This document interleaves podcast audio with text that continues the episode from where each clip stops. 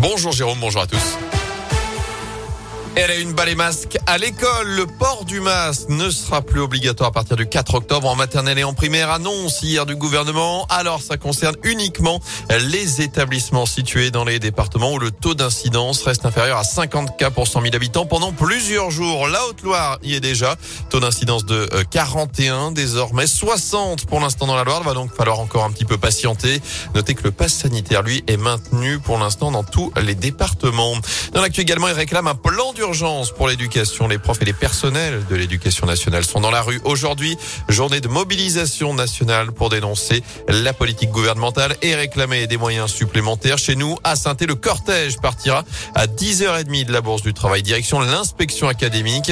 Et après deux années de crise sanitaire, trois semaines tout pile après la rentrée, le mécontentement est palpable. Les précisions pour Radio Scoop de Claire Rollet, secrétaire départementale du SNES 42. On pense que vraiment euh, l'éducation est en danger et on demande un plan d'urgence. qu'on regarde surtout, c'est le manque de moyens qui est criant, surtout en nombre de postes. En fait, euh, cette année sur l'académie, on a 4000 élèves en plus et on a seulement 18 euh, créations de postes, donc il y a un gros manque à gagner. Hein. On a une croissance des effectifs du coup dans tous les établissements. En fait, on a 80% des lycées qui sont en tension avec des classes qui sont à bien plus de 30 élèves. Pareil à peu près en collège avec des effectifs qui explosent alors que voilà, nous ça fait plusieurs années qu'on revendique que le travail euh, ne peut se faire qu'avec des effectifs réduits, 30 élèves max euh, au lycée, 24 élèves max euh, en collège. On arrive au bout du bout, quoi. Mais d'après le SNES, e depuis 2018, ce sont 1883 emplois qui ont été supprimés dans le second degré en France. Des perturbations sont en tout cas attendues toute la journée dans les écoles, les collèges et les lycées.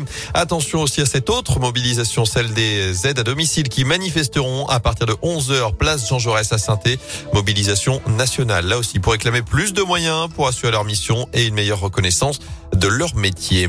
À retenir également 60 millions d'euros pour la cité du design à saint d'ici 2025. Le quartier créatif stéphanois va se métamorphoser pour s'ouvrir davantage au grand public. Projet a été présenté hier après-midi par le maire Gaël Perdrio. Un hôtel et des commerces devraient notamment s'y implanter, des entreprises et des étudiants également.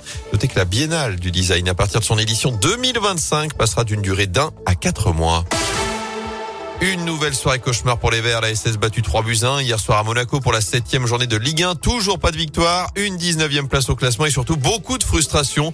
Les Stéphanois ont touché trois fois les poteaux hier. Ils ont aussi été réduits à 10 rapidement avec euh, l'expulsion du gardien Etienne Green. Il va falloir vite passer à autre chose pour Denis Bouanga. On a un peu de, de malchance. pourtant, on débute bien, on fait une bonne entame. Malheureusement, ça ne nous série pas encore. J'espère qu'on va vite, vite régler ça. On a été bon collectivement. Voilà, faut pas oublier qu'il y, a de très bonnes choses. Faut juste s'appuyer sur les, bonnes choses et gommer euh, qu'on a mal fait euh, aujourd'hui. Voilà, c'est ça. On rejoue vite. On va retrouver nos, nos, supporters. Je pense que voilà, on en avait besoin aussi euh, aujourd'hui. Peut-être que voilà, ça serait tourné dans, dans, notre faveur. Mais bon, voilà, on joue vite à Geoffroy Guichard et on va vite euh, oublier ce match-là.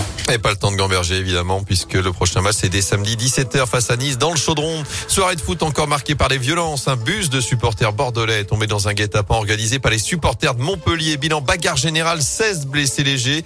Et puis après les débordements à Nice contre Marseille, entre Lille et Lens, à Angers, les supporters de l'OM sont sortis de leur parcage pour aller se battre avec les ultra locaux à l'issue de la rencontre. Les stadiers ont réussi tant bien que mal à rétablir la situation. Pas beau.